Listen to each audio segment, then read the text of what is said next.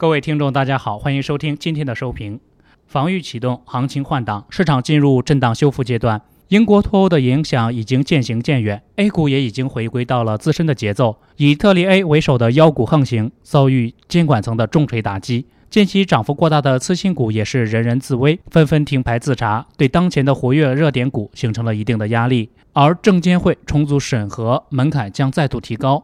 有条件通过或成历史。两大市场举措虽然对市场造成了一定的影响，但是杀伤力不大，没有扩散到其他板块。不论如何，监管层的态度将会短期之内影响市场的风格偏好。高位题材股出现回调也是正常的。同时，市场的龙头板块也会随之切换，打击高价题材股，无非还是为了让市场回归价值。那么接下来业绩良好，但是股价滞涨的中小创将会迎来更多的机会。沪指全天维持窄幅震荡，这是主力在调仓换挡的节奏。互联网、酿酒、食品和证券涨幅居前，银行股大都也是红盘，对大盘也有一定的支撑作用。技术系统也是均线多头排列。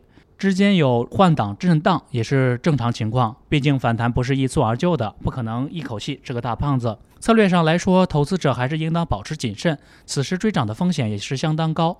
回调下来的个股还是可以关注的。沪指全天下跌一点九八点，微跌百分之零点零七，报收于两千九百二十九点六一点。六十分钟的指标上攻动能也是越来越不充足，现阶段市场维持窄幅震荡格局。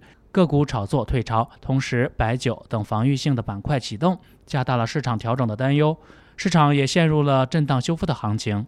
入市有风险，投资需谨慎，跟对人选对股。您的股神之路从小白炒股学堂开始。本节目由北京公牛财富科技有限公司制作出品。